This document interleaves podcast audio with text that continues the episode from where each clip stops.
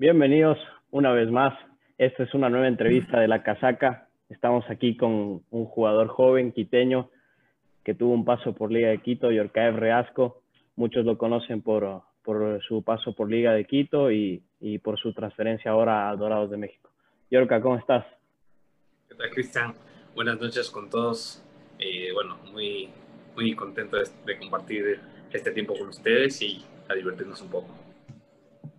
Chévere, Yorka, gracias por venir acá, gracias por estar con nosotros y compartir este, esta entrevista. Eh, nosotros nos hemos preparado, hemos, hemos buscado un poquito de tu historia y de todo lo que has hecho. Así que vamos a empezar. ¿Cómo estás, eh, Jorgito Montes de Oca? Hola, Chiquilín. Eh, Súper emocionado. Hola, Yorka, ¿cómo te va? Qué gusto de verte. Y, y nada, eh, qué chévere que estés en el programa, que nos estés dando un poquito de tu tiempo para conocer tu historia y, y siempre deseándote éxitos en tu carrera profesional y, y eso, chiquilín. Chinín. ¿Qué dice mi querido chiquilín? Yorka, qué gusto poderte entrevistar acá, compartir un poco de nuestro, nuestra afición futbolística también con nuestros seguidores en, en Facebook. Y qué chévere tener, tenerte como invitado. Eh, nada más que agradecerte, hermano, por darte este tiempo. ¿Qué dice mi querido Flaquito? ¿Cómo vas? ¿Qué dice mi querido Chiquilín? ¿Cómo estás? Un saludo a toda la gente que nos escucha. Yorka, nuevamente muchas gracias por esta oportunidad que nos has brindado. En la casaca nos gusta mucho tener este tipo de, de segmentos, de entrevistas con, con, futbolistas ecuatorianos jóvenes. Y nada, vamos a darle ahí con emoción. Vamos a empezar el primer bloque, Yorka. Es por preguntarte cómo fue tus inicios, si es que alguien te inspiró. Chinito tenía preparado por ahí unas preguntas, así que vamos con él. Sí, Yorka, justamente. Eh, ¿Qué te inspiró para ser futbolista profesional? ¿Fue tal vez un poco por el lado de tu, de tu papá? ¿Cómo, ¿Cómo fue esa historia? ¿De dónde vino esa pasión? En, realidad fue, fue, yo creo que nací, nací para vivir el fútbol, porque mi tío Luis González también fue jugador de fútbol, jugó mucho tiempo en liga, eh, después llegó mi padre también en liga y mi, crecí, crecí en el fútbol. A los 15 años de, a los 15 días de nacido, ya mi padre me sacó a la cancha en el estadio de liga. Entonces, desde muy pequeño estuve involucrado en este mundo y, y poco a poco me fue cautivando y pues ahora eh, tengo la oportunidad y, y, le doy gracias a Dios por permitirme disfrutar de lo que es el fútbol. Chévere, chévere, Yorka, qué, qué linda historia, ¿no? O sea, para todos los, fanáticos del fútbol, creo que todos soñamos con convertirnos en futbolistas profesionales, pero también dentro de tu familia, tu hermana por el lado del tenis, tu, tu, tío que lo mencionas, tu papá, todos deportistas. ¿Nos puedes contar tal vez alguna anécdota de lo que significó crecer en ese entorno tan, de comillas, favorable para el deporte? Yo ahí creo que se va mucho lo que la gente dice que es la genética, porque en sí, eh, en realidad, los únicos bueno, la eh, de parte de madre, eh, mis tíos siempre han estado involucrados en el fútbol y no, muchos no llegaron a ser profesionales, pero sí jugaban en las barriales y creo que eso nos inculcaba siempre, siempre que íbamos de vacaciones a Esmeraldas especialmente, siempre era jugar fútbol o ir a ver a mis tíos a, a jugar la barrial y después viéndolo a mi tío jugar en liga, desde muy pequeño estar en el estadio, toda esa pasión de la hinchada eh, en el momento de quitar los goles, creo que me fue, me fue llevando y a eso también le, le doy mérito a lo que es mi posición, ser delantero. Chévere, sí, chévere. Al, al, principio, al principio tú, tú ves el fútbol como, como para divertirte nada más, pero ¿cuándo fue eh, que dijiste, no, yo quiero empezar mi carrera, voy a empezar a, a, jugar en formativas, buscar un equipo? Supongo que la primera opción siempre fue liga y, y ¿cómo fue ese, ese proceso? Aún lo veo como algo que, que me apasiona, algo que me divierte en sí. Eh, se puede decir que ahora sí lo veo como algo más profesional, pero siempre lo vi como un, un lugar para expresarme, para, para, demostrar lo que siento, para di disfrutar de fútbol, eso es lo que yo hago actualmente y, y bueno, siempre desde formativos lo, lo he hecho, pero cuando decidí específicamente decir, bueno, quiero llegar a primera, quiero, quiero hacer mi nombre, quiero dedicarme al fútbol 100%, más o menos tomé la decisión a los 16, 15 años de querer, de querer ser jugador profesional. Y claro, tienes que enfocarte en todo lo que, en todo lo que haces, cuidarte en alimentación, en las, en las salidas, en todo ese tipo de cosas que, que conllevan ser un, profesional en esto del deporte. sí, ¿alguna pregunta? Cuando, cuando era, o sea, cuando recién eh, pasé de la escuela al colegio, ya te das cuenta que muchas, muchos los chicos ya empiezan a salir de fiestas y todo eso, y en algo que fue... Te, arrastraba. sí, algo que... No, aún, aún, aún entraba al colegio de liga, estaba en el lector y, y sí, mi padre no, no, no me decía, hey, tienes que dedicarte al fútbol, pero sí me daba como que pautas o se puede decir así consejos que, bueno, si quería, si yo tenía que jugar el fin de semana, no podía salir con mis compañeros el viernes, no podía así sea el shopping con mis compañeros el viernes porque, o sea, no entras, llegas cansado al partido, tal vez no te concentras de la manera que, que debes y por eso creo que muchos jugadores, eh, especialmente en Ecuador, no llegan a primera a pesar de tener unas condiciones espectaculares. Yo, yo tenía una pregunta, este, me da mucha curiosidad tu proceso de formativas, quería saber si es que siempre fuiste delantero, siempre te mantuviste en esa posición y, y, no sé si es que tuviste algún cambio por el medio campo. Sí, la banda en realidad fue, fue, fue, de muchas posiciones eh, y ahí también va mucho por el tema de mi padre, porque yo siempre hice mis formativas en liga desde los 10, 11 años prácticamente y me decían, no, es que tu papá es lateral, entonces te queremos poner de lateral. Y a mí no, nunca me gustó jugar de lateral. Eh, empecé jugando en la sub-12 de volante 5 y después en un partido que en la sub-12 que no llegaban los carnets de todos los jugadores, el profe Nixon Castellín me pone delantero. Y me gustó, me gustó jugar ahí, no hice gol, pero me gustó esa posición. Y entonces después eh, llegaron más los, los, los volantes 5 y ya no tenía mucho espacio entonces dije, bueno, me, me, hago delantero, voy a tener más chance, voy a hacer gol, que es lo que me gusta, y mejor para mí. Entonces desde ahí me quedé en, la, en esa posición. Después en la sub-16, eh, el profe Moreno me, me, quiso poner de lateral unos partidos, pero obviamente después se dio cuenta que mi posición era, era delantero y después terminé siendo goleador de, del club. Chévere, chévere historia, Yorka. Uno, uno no se imaginaría, ¿no? Tal vez la gente que, que te ve piensa que desde el comienzo fuiste nueve y todas las características. Y siendo, digamos, nueve para ti, ¿quién ha sido una inspiración, digamos, en tu posición? ¿Algún futbolista tal vez nacional o internacional que dices, o sea, él me, me, me digamos, me parezco mucho en su juego, me, me, gusta cómo juega? ¿Quién, ¿Quién fue tu ídolo, digamos, de nueve? Ídolo así a nivel nacional, eh, lo tuve, que fue Chucho Benítez. Eh, después Mm, así nacional no tuve. Ahora vamos un poquito a lo cuarentena. Estuve viendo videos que subía el abogado Bonafons de los de las entrevistas que hacía y en una de esas sale Otilino. Y, y, yo recuerdo, o sea, son como que esos recuerdos que tienes en tu cerebro, pero no aparecen, sino tienes que ver algo para que empieces a recordar. Y me pasó, yo desde muy pequeño veía fútbol con mi padre y muchas veces lo veía a, Otilino y siempre con eso de, de la máscara y eso fue algo que, que me cautivó y me, me, llamó mucho la atención. Pero en sí, no te puedo decir él porque no lo vi mucho tiempo jugar, pero puede ser Chucho Benítez, puede ser a nivel internacional, lo veía mucho al fenómeno. No lo vi en su mejor esplendor de la carrera, pero lo, vi en el Milan, lo vi en el Real Madrid y Adriano Emperador también. Entonces, son esos jugadores más o menos los que me inspiraron a, a decir, bueno, soy nueve por, por, esto y esto. Sí, y en esa etapa de, de, buscar una inspiración, me acuerdo a los 12 años, eh, marcaste más de 100 goles en, en, el campeonato de AFNA. Cuéntanos un poquito de esa experiencia, porque supongo que desde ahí dijiste, no, yo quiero ser delantero y esto es lo que me gusta.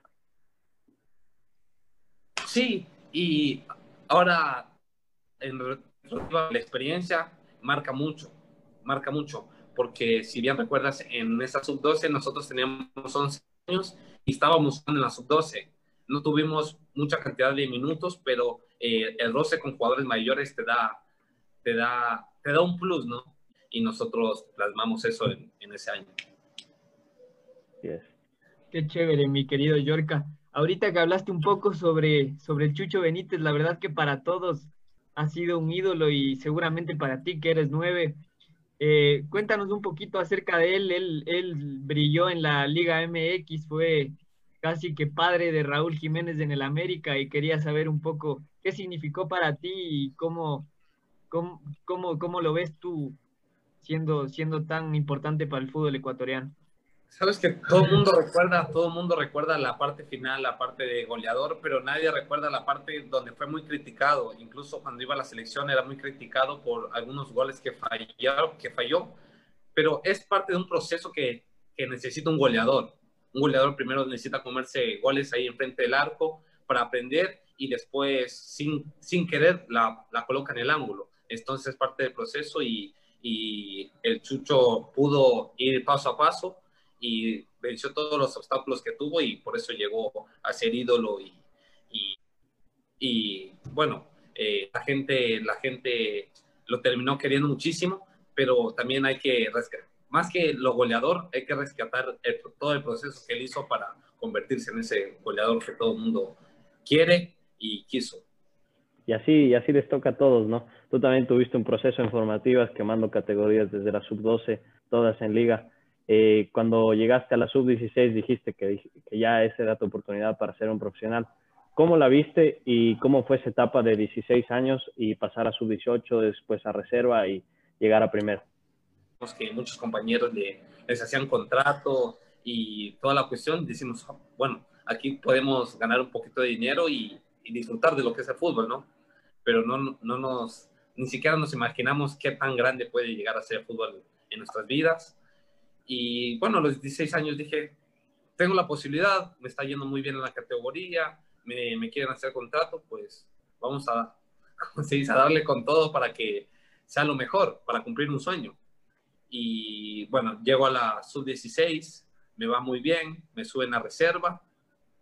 Eh, llego, después a los 17, 7 años, eh, no me empieza a ir muy bien porque justo hacen un cambio en, en las formativas que había sub-18 y categoría reserva y justo el año que tenía 17 años eh, cambian y ya no hacen sub-18, sino que hacen una sub-19, donde había muchos jugadores, estaba Johan Julio, Anderson Julio, eh, muchos jugadores que bajaban de primera, entonces uno no tenía muchas posibilidades, pero ahí es donde recalco mucho el, el, proceso. Ah, del proceso, tienes que salir de tu zona de confort para dar cuenta de, de qué estás hecho y qué tan grande o qué, qué, de qué estás capaz, de qué puedes ser capaz de lograr, ¿no? Y bueno, te cuento en lo personal, en los 17 años yo me quejaba, no, que el profe no me quería poner, que tiene algo en contra de mí. Y, y me quedó mucho, me quedó mucho en la mente lo que me dijo un papi un día. Tal vez te está faltando algo a ti de hacer, porque si el profe no te pone, no es porque te caes mal, porque es su trabajo. Entonces me quedó eso y dije, a ver, ¿qué me está faltando?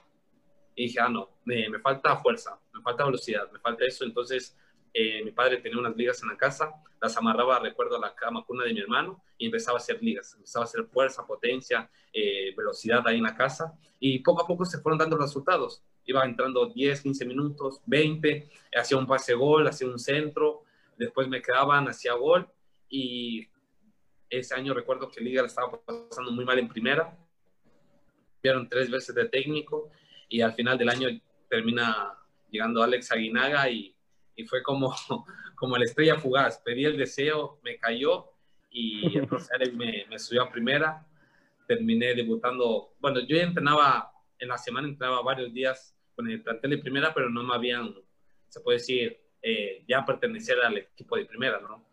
Después, una semana que me, me proclaman como jugador de primera, eh, debuto y lastimosamente no fue nada no sé, ahora, ahora considero que fue algo bueno. Ahora ahí vamos, ahí vamos. Bueno, pero a ese entonces eh, fue algo catastrófico. Pero, tranquilo, mi, que ahí vamos. querido Yorka, para un poco actualizar a, a, nuestros oyentes, que seguramente muchos no saben, así como a, como a Leo y a Dybala en la selección argentina, a, a Yorka en, en su primer partido, lamentablemente a los más grandes les pasa, su primer partido fue expulsado a, a pocos minutos de su debut, pero cuéntanos un poquito cómo fue el debut. Dijiste que te llamó el profe Aguinaga, cómo fue todo ese proceso para llegar en primera. Y otra cosa muy importante que no suele pasar en el fútbol, que es el tener la oportunidad de compartir cancha con tu papá, ¿no? Sí, sí. ese, ese tema de jugar con mi padre no, no fue algo que lo pensé en realidad en el momento ni la, la noche que me convocó el profe. Sinceramente fue algo que, que pasó después del partido, pasó por mi mente. Antes del partido yo estaba concentrado en qué podía hacer dentro de la cancha para mejorar y en los pocos minutos que entré fue eso. Cuando me llamó el profe Alex, la verdad, no sé si me lo esperaba, pero, pero fue algo tan, no sé, especial para mí, porque habían jugadores, había, eh, habían, estaba el Carlos el de Tenorio en la banca, estaba Nirven Ávila, que era un peruano que, que había marcado goles incluso ahí, y el profe se decide por mí. Entonces fue algo que, que me llenó mucho y dije, bueno, el profe me da la confianza, no lo puedo defraudar. Y uno desde joven, eh, cuando un equipo va mal y en las redes sociales se, se deja llevar mucho, dice, no, los jugadores tienen que meter, tienen que meter garra, meter fuerza. Y en la jugada que, que me expulsan es eso, voy encarando, se me adelanta mucho el balón y, y en mi mente se me vino muy rápido lo de, si pierdes el balón tienes que ir con todo a recuperarlo. Y lastimosamente no, no pude regular mi fuerza y mi energía y terminé expulsado, pero es algo que me, me sirvió mucho, me sirvió Pasa el balón, pero no el contrincante, York. así dirían, así dirían los defensas. y, yo un poco quería saber, hablaste de que tuviste la oportunidad de jugar con tu papá y todo. Después al llegar, al llegar a la casa y todo, ¿cómo fueron las, qué, cómo fue la sobremesa después con, con Neisser ahí, después de la expulsión en tu debut y todo? No, si les cuento, si les cuento lo que hice después del, del partido, no, me, me, crucifican y se me termina todo, una mentira. Pero, pero no, fue normal, íbamos en el carro y mi papá lo único que me, dice, me decía era que esté tranquilo, que no me torture por cosas que pasan en el fútbol. Y es eso, tú puedes hacer eh, dos veces un gol en tu debut, o, o simplemente puedes y jugar un partido más y, nadie se da cuenta. Y en parte creo que marqué algo. A, pesar de, fue, de que fue algo malo, se, la gente recuerda mucho eso. Qué chévere, qué chévere, mi querido Yorka. La verdad que seguramente fue muy importante emocionalmente para ti y para tu papá haber jugado juntos. Y bueno, vamos un poco más adelante. Después tuviste la oportunidad de, marcar tu primer gol contra el Cuenca en el, en el 2017, como tú dijiste. Para un 9, un 9 siempre tiene que errar, tiene que, tiene que pasarla mal primero y después se te fue abriendo el arco. Cuéntanos cómo fue hacer un gol para el equipo de tus amores y que poco a poco fuiste creciendo dentro de, de Primera A. Sí, fue algo extraordinario. Fue un, un desahogo que tuve ese partido porque era un año, era un año eh, entre comillas, complicado para mí, porque yo tenía a tres delanteros por encima mío. Estaba Hernán Barcos, estaba Juan Luis Anangonó y estaba Ronnie Carrillo. Entonces tú dices, soy el cuarto delantero. Al profe Pablo le gustaba jugar con uno. Entonces tú dices, ¿cuándo me va a tocar a mí? O sea, tiene que pasar algo, algo fuera, de lo, fuera de lo común, algo, o sea, como mucha gente decía, la pandemia. O sea, algo que nadie se lo espere para poder jugar.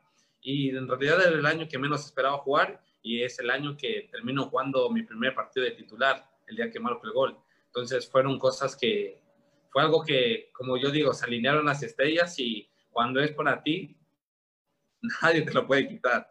Y pues fue un desahogo, hizo un buen partido eh, y en el momento que llegó el, el gol, saqué todo. Desde los 12 años que estoy en formativas, los buenos momentos, los malos momentos, eh, las críticas que recibí eh, en formativas, no tanto de la gente, sino de mis compañeros en formativas y después de la gente cuando me expulsaron. Entonces fue un desahogo y, algo que, y, puedes, puedes seguir soñando más alto y conseguir cosas mucho más importantes.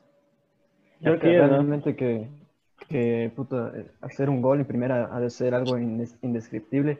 Pero yo quería hablar un poquito, quiero que nos cuentes eh, esos duros momentos, ¿cómo, la pasas tú emocionalmente? ¿Cómo, cómo piensas que, que, vas a salir ahí, que todo es temporal y, darte esa fuerza para seguir trabajando y, seguir superando?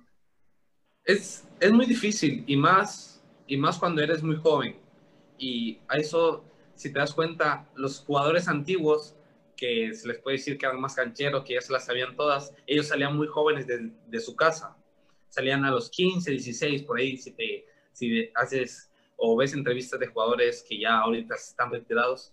Entonces, esa es la madurez que te da eh, en los momentos difíciles, saber que todo depende de ti, de cómo, de cómo haces las cosas para salir de ese momento.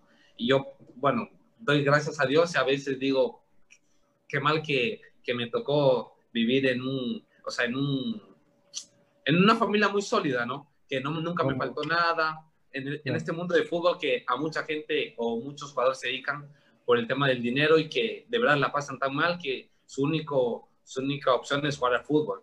Entonces ahí te das cuenta que en ese ámbito tienes muchas desventajas, pero también tengo muchas ventajas que es que me dio mi familia mismo, los valores, la educación y que si yo la aplico muy bien eh, en los momentos difíciles y en los momentos buenos también, eh, me van a dar un plus para seguir mejor mi carrera.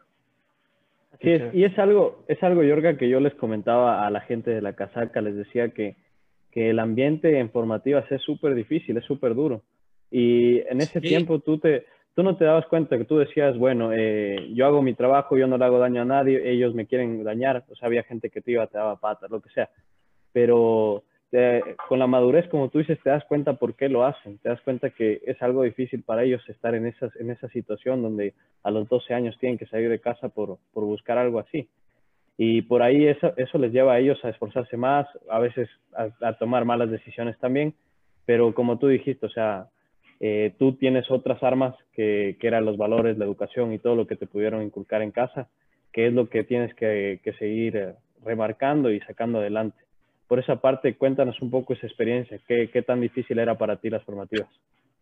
En formativas era muy difícil por mu muchas, muchas, muchas cuestiones. Habían jugadores, eh, hay, hay grupos, en el, eh, hoy en día se critica mucho cuando en los equipos hay grupos que, ah, no, que los extranjeros, ah, no, que los de acá, los de allá. Y en realidad es algo que viene desde, desde formativas, ¿me entiendes? Y es algo que pasa a nivel mundial. No solo pasa en Ecuador, en Brasil, en no, pasa en todo el mundo. Y en formativas había igual, muchos grupos habían, eh, digo, en ejemplo, en liga habían, no, los de la casa de liga, los de los que van al portal, los que del colegio de liga. Entonces había muchos grupos, me puedo llevar para que me vaya mejor.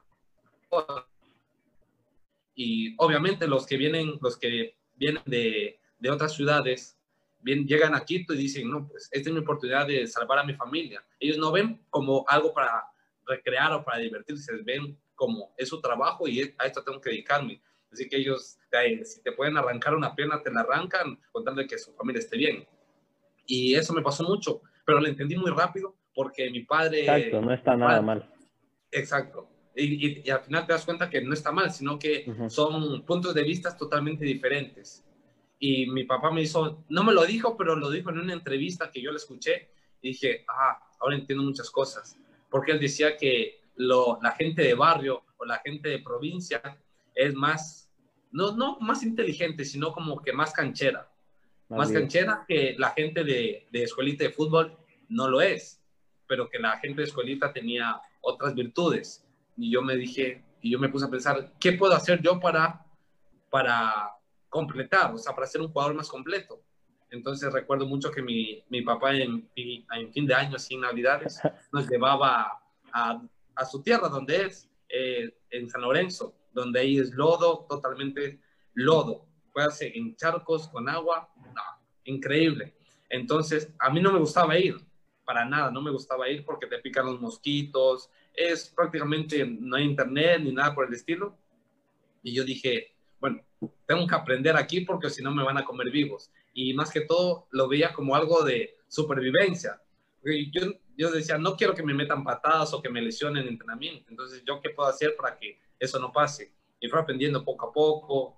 Eh, no fue nada fácil, no fue nada fácil porque son puntos de vista totalmente diferentes, pero ahí viene lo, una adaptación, tienes que acostumbrarte a cualquier, a cualquier ámbito y, y, gracias a Dios se me dio y poco a poco fui superando esas adversidades que en formativas se la sufre mucho y por eso muchos jugadores de, se puede decir, que, que tienen educación y que eh, vienen de, familia, de familias sólidas no, no, consiguen no consiguen llegar a primera. Interesante, Yorka, tu, tu, análisis. La verdad me, me, dejas con muchas ideas en la cabeza. Yo te quiero preguntar un poco más de, de lo que fue en primera. Hablaste de, de, de Aguinaga, hablaste de Repeto, hablaste de Barcos. ¿Qué, ¿Qué, se sentía? ¿Quién fue quizá el entrenador que más, o sea, te sorprendió ya estando trabajando con, con las figuras que tiene Liga en primera? ¿Qué, ¿Cómo fue ese cambio? O sea, ¿qué, ¿qué te pareció así lo más sorprendente? Lo más sorprendente, en realidad, fue que el profe Aguinaga se haya fijado en mí. Eso fue lo más sorprendente. Eh, porque yo estaba en un momento en el que sí trabajo el fútbol, ya tenía contrato en liga, pero no me veía aún así para decir, ya estoy listo para jugar en primera. Nada de eso, no me veía para nada en primera, pero obviamente ese es el sueño de todo jugador y si te dan la posibilidad, pues estás ahí, pero no me veía aún como, ah, puedo ganarme un puesto. Eso fue lo primero que me sorprendió, después entrenar con barcos y, y darte cuenta que puedes aprender todos los días de él, de cómo posiciona el pie, el cuerpo, cómo patea, y dices, no ha sido tan fácil, no ha sido tan difícil, Simplemente es cuestión de practicar, ver, practicar y ver, nada más. Y después los trabajos que, después llegó Munúa, que es algo, es algo chistoso, porque cuando llegó Munúa dijo, no, todos los chicos que subieron el año anterior regresan a la reserva. Y yo regresé a reserva con Munúa y pasaron tres, cuatro meses y él mismo me volvió a subir a primera.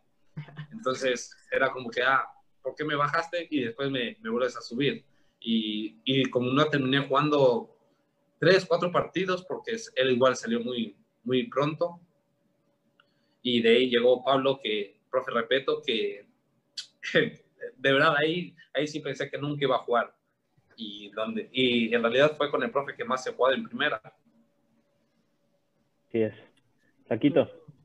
Qué bien, mi querido Yorka. Yo te quería preguntar, lamentablemente después de, todo lo que después de todo lo que pasaste en liga y, la verdad que tuviste una muy buena época en liga con, con respeto y todo tenías la oportunidad de irte al sudamericano sub-20 con todo el proceso de, de Célico y lamentablemente no se te dio por la lesión cuéntanos un poco la verdad para mí como hincha de liga te, te digo sinceramente me dolió mucho porque sabía tu potencial sabía lo que podías hacer y lamentablemente no, no, no pudiste ir a, a, ese proceso tan lindo que, que, que nos dio el, el, profe Célico. Entonces quería saber un poco tus emociones, toda, todas las cosas que pasaban por tu cabeza cuando, cuando te lesionaste.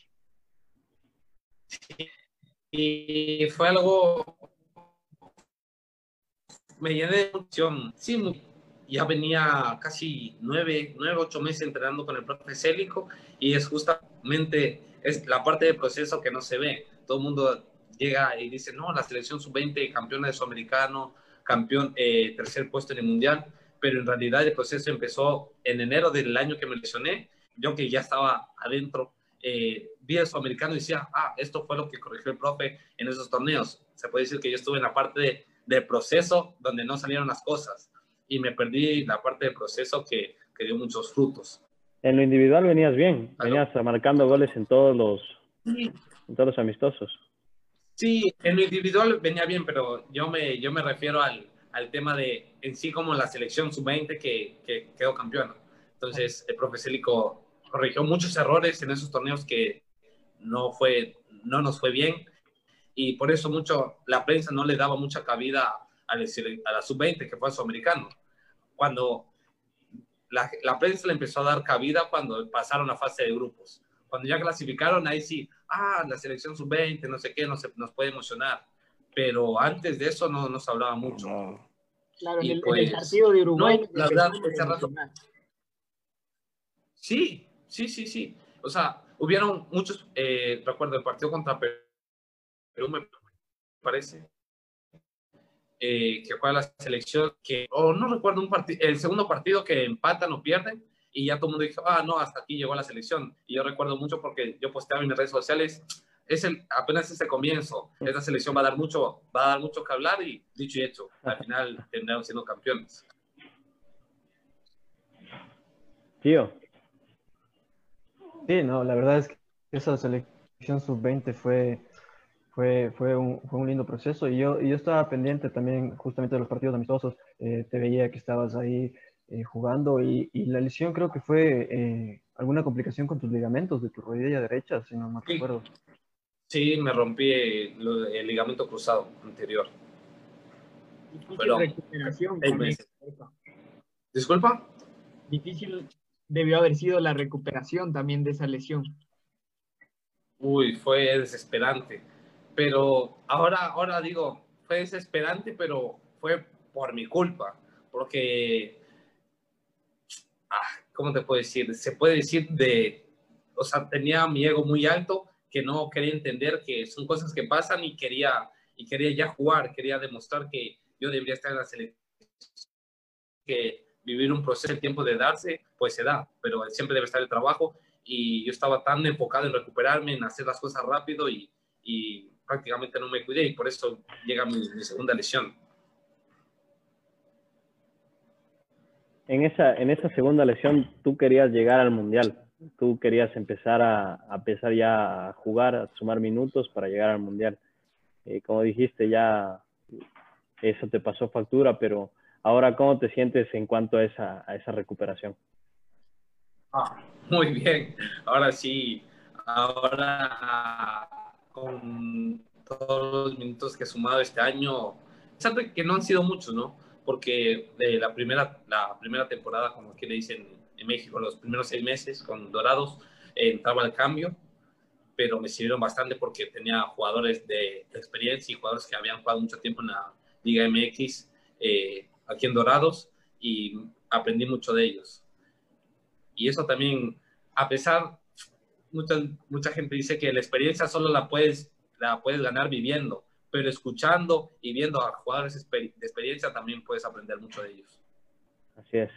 Qué chévere. Oye, hablando un poquito más o menos de tu, de tu proceso en Dorados, eh, es tu primera experiencia internacional, ¿cómo te estás adaptando? ¿Cómo ha sido el, el comportamiento de tus compañeros. También Jordan Rezabala tuvo una, un, paso fugaz por, por los peces y, no sé, cuéntanos cómo, cómo es esa interacción con, con, tus nuevos compañeros. Al principio fue difícil porque, como te decía, habían jugadores de mucha experiencia, ya jugadores que habían tenido mucho recorrido. Eh, en realidad, en Dorados, la primera, la temporada que yo llegué, o sea, en enero, eh, tenía jugadores de mucha calidad y de mucho nombre aquí o sea, que eran muy respetados y en realidad nosotros en Sudamérica vemos a, la liga mexicana por encima del hombro como si fuese cualquier liga y de verdad necesitas verla fin, fin, fin de semana, fin de semana para darte cuenta que no es tan fácil como decimos. Dice mucha gente que a México solo se va a ganar dinero y no es así. La adaptación, el estilo de juego, eh, la táctica que manejan acá es totalmente diferente. Por eso de aquí, de México, se van muchos jugadores a Europa porque no está muy lejos. Es, es muy compleja los sistemas que, se manejan aquí en México, a pesar de que hay muchos goles en la liga, eh, sí, sí tiene su dificultad. Estábamos viendo, Yorka, tu, tu, último partido y veíamos que de centro delantero llegabas a, hasta el filo del área de tu área, o sea, estabas defendiendo. ¿Cómo es la táctica que, que están implementando en Dorados? Sí, imagínate, eh, yo estaba jugando eh, bueno, yo entré a jugar como doble, o sea, con dos nueves íbamos a jugar, pero mi marca era el contención, porque el profe Patiño le gusta, eh, en, o sea, encima dejamos tres, tres sistemas tácticos, ¿no? Cuando atacamos, somos 4-4-2, cuando defendemos, igualamos el dibujo al, al otro equipo para, para, tener la misma cantidad de jugadores en, en las mismas posiciones. Y cuando presión, cuando, cuando eh, aquí le llamamos bloque, cuando estamos en bloque, somos un 4-2-3-1. Entonces, son cosas muy, son cosas muy, ¿cómo te? No raras, sino diferentes, diferentes a las que se manejan en Ecuador, porque en Ecuador se hace, si el equipo juega 4-3-3, pues presiona 4-3-3, no cambia el, el sistema táctico. En cambio, acá en Dorados, con el profe David, hemos he aprendido mucho de eso. Y que al principio se me hizo, decía, no, porque está mal, está mal. Y en realidad no es que esté mal, sino que uno desde muy pequeño lo adaptan a un sistema que no, en el partido nunca podías cambiar y acá te das cuenta que le meten muchas variantes y, y en realidad es bueno, te ayuda bastante para igualar la presión al, al momento de marcar. Y Yorka, además de todo esto... Es muy difícil, es muy difícil expresarlo, pero, pero tienes que vivirlo para, para entenderlo mejor. Me costó, me costó tres, cuatro meses entenderlo. creo que adaptando poco a poco al, al fútbol mexicano. Y Yorka, te quería preguntar un poquito, antes nos hablabas que llegaste y habían jugadores de, de, de talla, de, de, un poco más jerarquía ahí en, en, Dorados, y además seguramente ellos, no sé, pero seguramente algunos pasaron por el proceso de Diego Armando y eso, y eso habrá sido muy interesante. ¿Qué, qué, qué, qué te vino a la cabeza cuando, cuando Dorados te mostró el interés por ti, pero lamentablemente ya no había la chance de que Diego Armando sea tu, entrenador. Sí, ahí hay otra anécdota súper graciosa, porque ese mismo año, bueno, el anterior año sería, eh, yo estaba con, con Hernán Pellerano viendo la serie de Dorados antes de la final de la, de la, buena, buena Copa Ecuador. Sí, entonces yo nunca la había visto, ni siquiera le había prestado atención. Y Pellerano estaba viendo y yo, ah, Maradona, no sé qué. Entonces la, empe la, empezamos a ver y yo decía, oh, qué bonito sería ir a jugar a, Dorados, a cualquier equipo en México. Le decía, le decía no, Pellerano me, me contaba todas, todas sus anécdotas porque él jugó en, en Cholos de Tijuana. Y decía, no, Cholos y Dorados son lo mismo, eh, se manejan el mismo dueño, es una maravilla jugar ahí.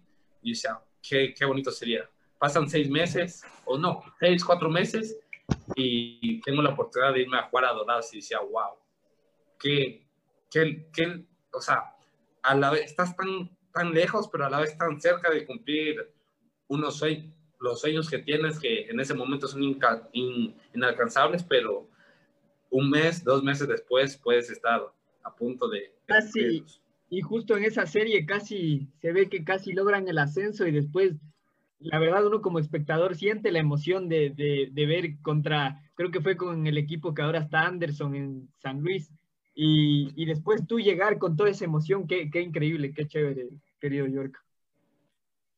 Sí, sí, yo también me, me, emocioné mucho cuando llegué, cuando vi literalmente las mismas personas que salen en la serie, de la gente del staff, y decía, wow, lo vi en la serie. Eh, la chica de comunicaciones que nos maneja las redes de prensa, nos maneja eh, la ropa y toda la cuestión. Decíamos, Buen bailecito te wow. pegaste el otro día.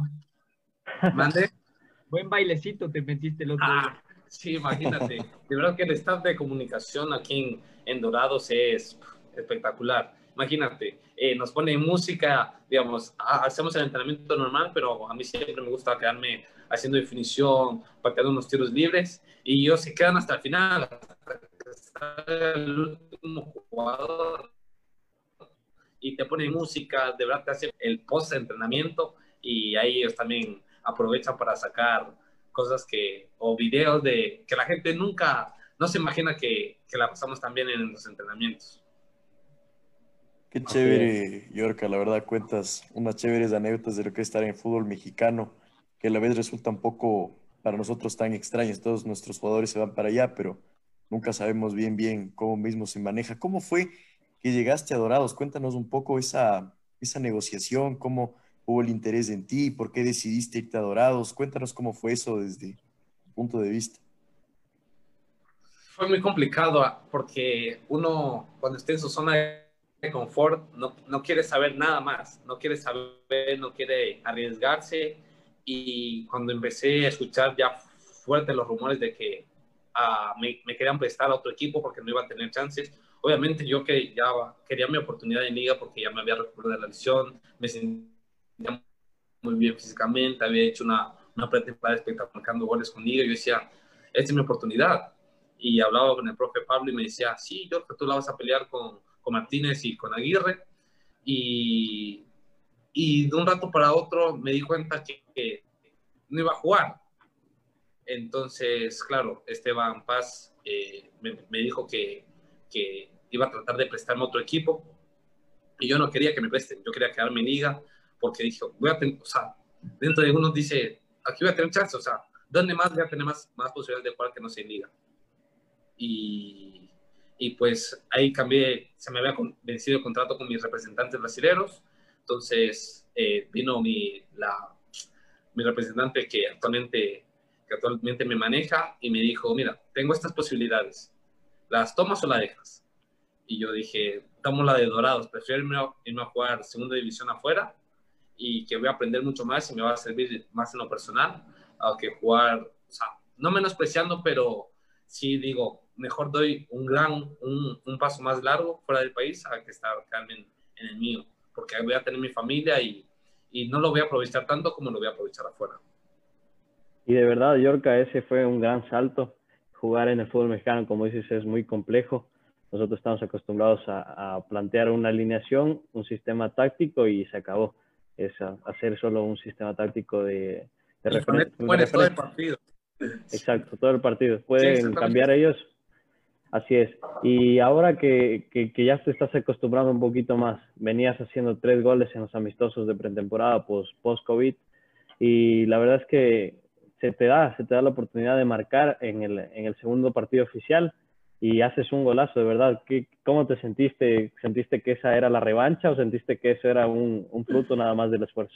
Sí, tal cual. Un poco de las dos, un poco de las dos, pero sentí mucho desahogo por, por todo lo que pasé estos dos años, estos dos, estos dos últimos años, las lesiones, incluso, eh, las noches, las mañanitas que me levantaba a entrenar, eh, las dobles jornadas, todo ese tipo de, de cosas que, que, pasé antes de la cuarentena, eh, durante la cuarentena y ahorita en la pretemporada con el club. Y fue un desahogo de, al fin, al fin estoy regresando a, a mi nivel, al fin estoy pudiendo demostrar lo, lo que tengo dentro.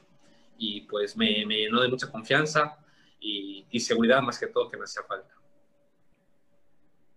Sí, es que chévere, Yorka, de verdad me, me alegro que te haya, hayas marcado ese gol.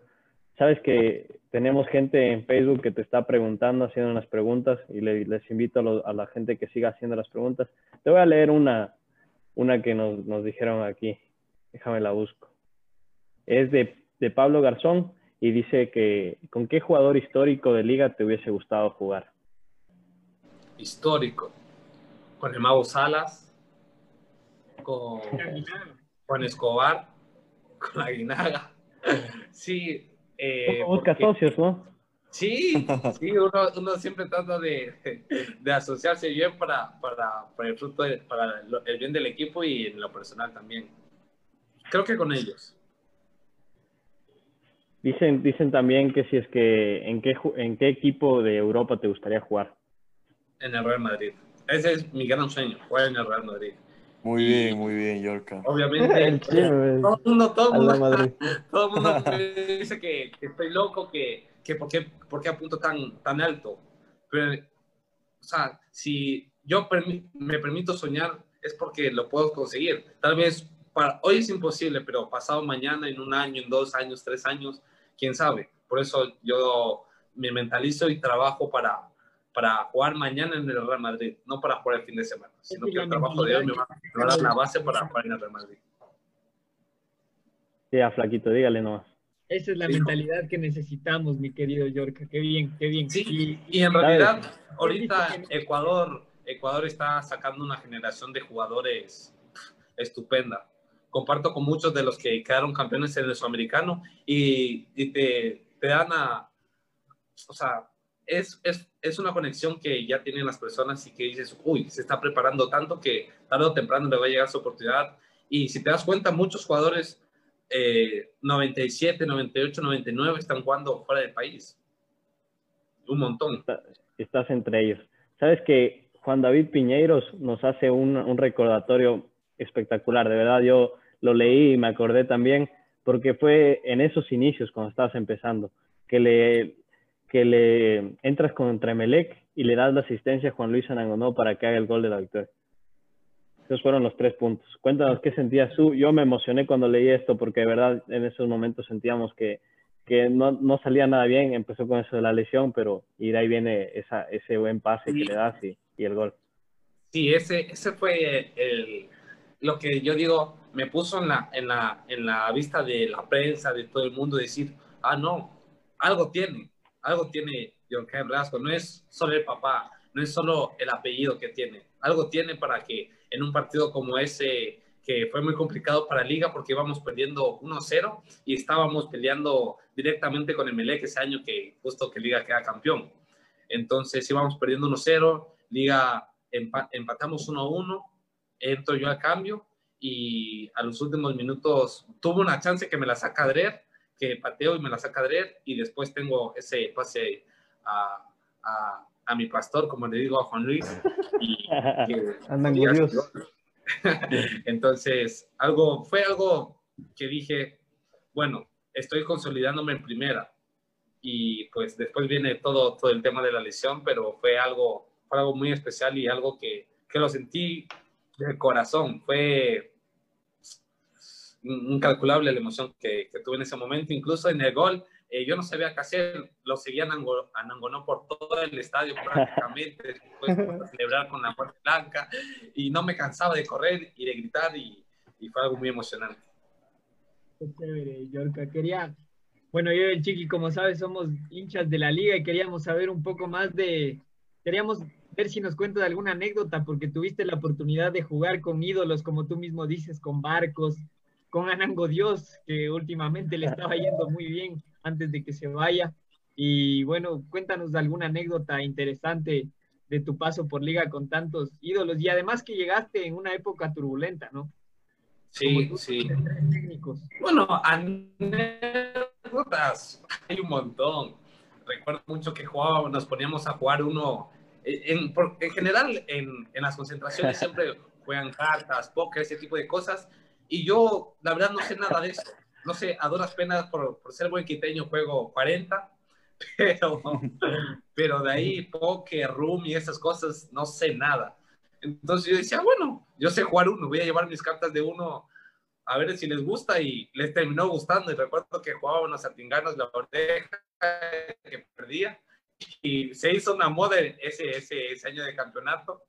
Y fue algo, algo muy chistoso que compartimos con, con, los, con los, muchachos ahí en, en, el, en, las concentraciones. Y ese juego salía, salió de formativas también, eso de que, de que estabas con el uno y todo.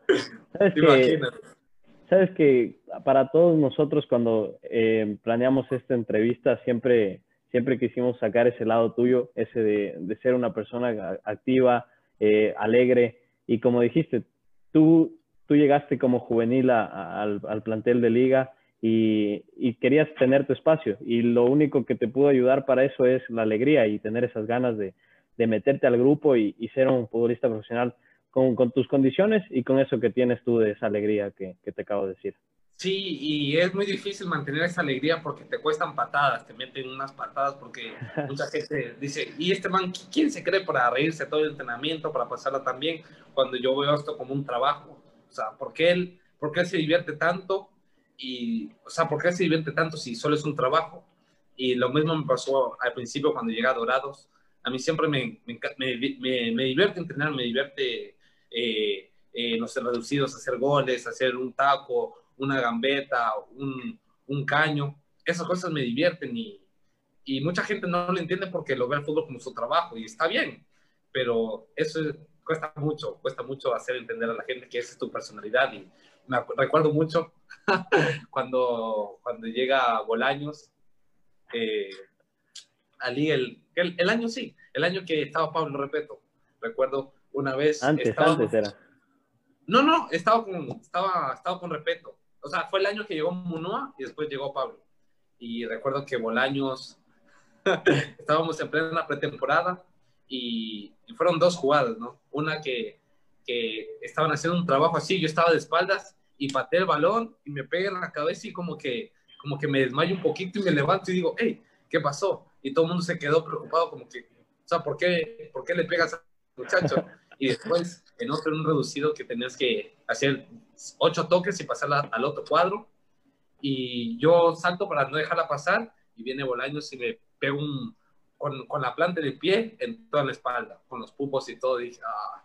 y son estas cosas que, que dan, que te, un rato te, te, desmotivan, pero dices, no, si yo soy esta persona, no, no puedo cambiar porque me pasan o me pasan malas cosas o, o porque no se me da. Simplemente tienes que seguir siendo tú y eso es lo que tarde o temprano te lleva al éxito. Paquito, ¿tenías otra pregunta por ahí? York ahorita estaba revisando las preguntas y Sebastián Fletcher dice, eh, estábamos hablando justo de, lo, de Neisser y todo, y Sebastián pone, ¿sientes presión al ser hijo de Neisser? La sentía desde que tengo 12 años. Desde los 12 años todo el mundo, digamos, iban, iban los jugadores a ver los partidos de la sub-12 y decían, ah, no, el hijo de Neisser está jugando, vamos a ver qué tal juega. Entonces, siempre, siempre he tenido esa presión y hoy en día creo que ya, o bueno, la manejaba muy bien porque ahora siento que estoy haciendo mi propio nombre y, más bien por, ah, es Yorka Reasco, no, ah, es el hijo de Neisser. Yorka, para cerrar un poquito, eh, quisiera preguntarte sobre, sobre tu futuro y cómo lo ves. ¿Qué te inspira en este momento a, a buscar, a seguir soñando y, y cuál sería el objetivo principal? Bueno, nos dijiste Real Madrid, pero más allá del fútbol, ¿cuál sería tu objetivo aquí en unos años? Ahorita me inspira mi familia. Eh, en realidad tienes que vivir fuera de tu país, lejos de tu familia para de verdad apreciarla y valorarla tanto. Entonces, hoy en día me, me, me motiva mi familia, mi novia, mis hermanos, eh, llegar a la selección, eh, eso me motiva muchísimo. De verdad que estando afuera dices, oh, en Ecuador, en Ecuador todo está mejor, todo, todo es tan bonito y aprecias mucho a tu país. Entonces creo que llegar a la selección sería mi, bueno, uno de los, mis objetivos, después consolidarme aquí en México y en un par de años dar el paso, el gran paso a Europa que, que es uno de los, creo que yo uno de los pasos para cumplir mi gran sueño que es jugar en el Real Madrid. La selección es un sueño y, y es, es posible, o sea, de verdad, eh, tienes que mantenerte como estás. Un sueño y un objetivo. Exacto, es algo que se puede, es más, más tangible que todo. Y sabes que queremos... Te ver, hermano, Alfaro te va a ver. Disculpa, Alfaro te va a ver, dice el flaco. Oye, esperemos, esperemos. sabes que en la casaca nosotros adivinamos las cosas y si ya te decimos ahorita ya vas a ver. es como el pulpo, pulpo Paul del mundial. esperemos esperemos, esperemos que se dé. Y en realidad, el trabajo diario, el esfuerzo, eh, son los que nos van a permitir cumplir los sueños y pues estamos trabajando diario, diario, diario para que todo eso se cumpla. Nada más, Yorka, quiero también saludar a nuestra audiencia, a todos los que nos están escuchando y viendo en este, en este envío, en este, esta gran entrevista que de verdad es un momento para conversar contigo, nosotros aprender de ti y también, como te dije, o sea, saludar a, las personas que están, tu familia te está viendo, eh, es un gran apoyo de verdad, tu, tu novia. Eh, Daniela Weir dice que tienes un gran talento, por ahí está una profesora nuestra de, de, la universidad, Pau Hidrobo, la queremos mucho. Un saludo. Un abrazo eh, fuerte. Y de verdad a todos nuestros amigos, nuestra, nuestra gente que, que nos apoya, de verdad, muchas gracias.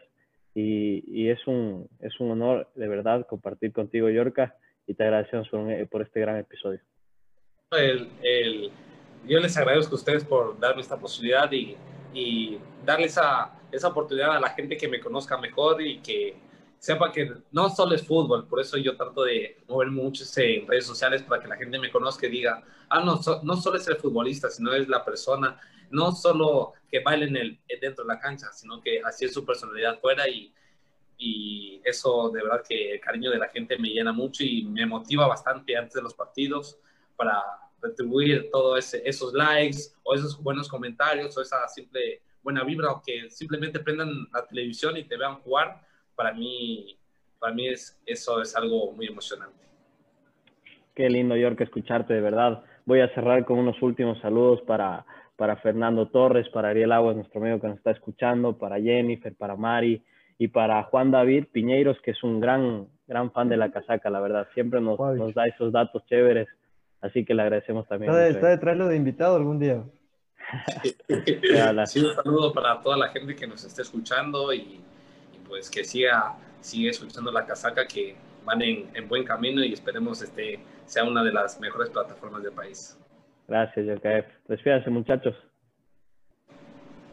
No, Yorka, muy agradecido eh, otra vez. y la verdad es que es súper chévere conocer tu historia, conocer tu proceso. Y, y bueno, pocos saben que nosotros también compartimos un poco en el colegio de liga, hubo, siempre había esa riña de sexto, quinto, y, bueno, la verdad que conociéndote un poco mejor me da mucha alegría que, que sigas manteniendo esa alegría, esa personalidad dentro y fuera de la cancha, y, en verdad te, te, te, mando buenas energías para que puedas consolidarte en México y, y, a lo mejor hacer un poco de proceso en las eliminatorias para Qatar. Mucha suerte, Yorka, y, y gracias. Sí, no, y ahí va más o menos lo que te decía antes del, del, tema de supervivencia, de que uno ve a la gente mayor y quiere, quiere como que esa rivalidad que, o sea, se me dio mucho informativas y pues te, te queda de por vida. Entonces, eso, eso lo aplicaba mucho en el colegio y, y, pues, bueno, el mundo siempre da vueltas y la cuestión es quedarse con, con, con buenas vibras de todo el mundo que pasa por tu vida. Oye, si el George ya te dijo que te quería dar pata en esas épocas. Sí, por eso te digo, por eso, por eso le decía que muchas veces eh, tener esta alegría así espontánea y, y, natural, muchas veces te causa, te causa eso, en el fútbol te causa patadas. Eso pasaba al tío. La gente hater, bravo, Jorge, ahora, que la gente no quiera, y, pero entender que, que todo, todo, todo, toda la cosa tiene su, ¿cómo te puedo decir? Tiene su lado malo, o sea, tú puedes ser la mejor persona, pero no puedes ser bolita de, o bolita de oro por creerle. Para todos. Sí. Sí, Chinín. Chévere, Yorka, no, ya se ha dicho bastante también, ya queremos dejarte en paz ya de noche, pero solo quería agradecerte por compartir con nosotros, ha sido una linda experiencia poder conversar contigo y nada más, gracias y muchos éxitos, seguro que te va a ir muy bien, hermano. Sí, en realidad la pasé muy bien conversando con ustedes. Ahorita veo la ventana y ya oscureció todito. Y, y, y, uno pierde el sentido del tiempo cuando, cuando la pasa tan chévere como hoy. Chévere, Yorka. Qué bien, mi querido, mi querido Yorka, muchas gracias por esta oportunidad. La verdad que nos emociona mucho aquí como programa, como La Casaca, dar eh, que ustedes, la verdad que los jugadores jóvenes ecuatorianos nos den la oportunidad y ver un poco más del, del insight de, de sus vidas y y de cómo la pasan ahí. Eh, nada, un saludo, muchísimas gracias y, y, esperemos verte en unos años en el Bernabéu y, y, más, más pronto en las eliminatorias con Alfaro, como dijo, como dijo el Gio. Entonces, un abrazo viejo y gracias a todos los oyentes. Chao. Ya lo dijo sí, la casaca, chao. Espectacular. Chao, un abrazo.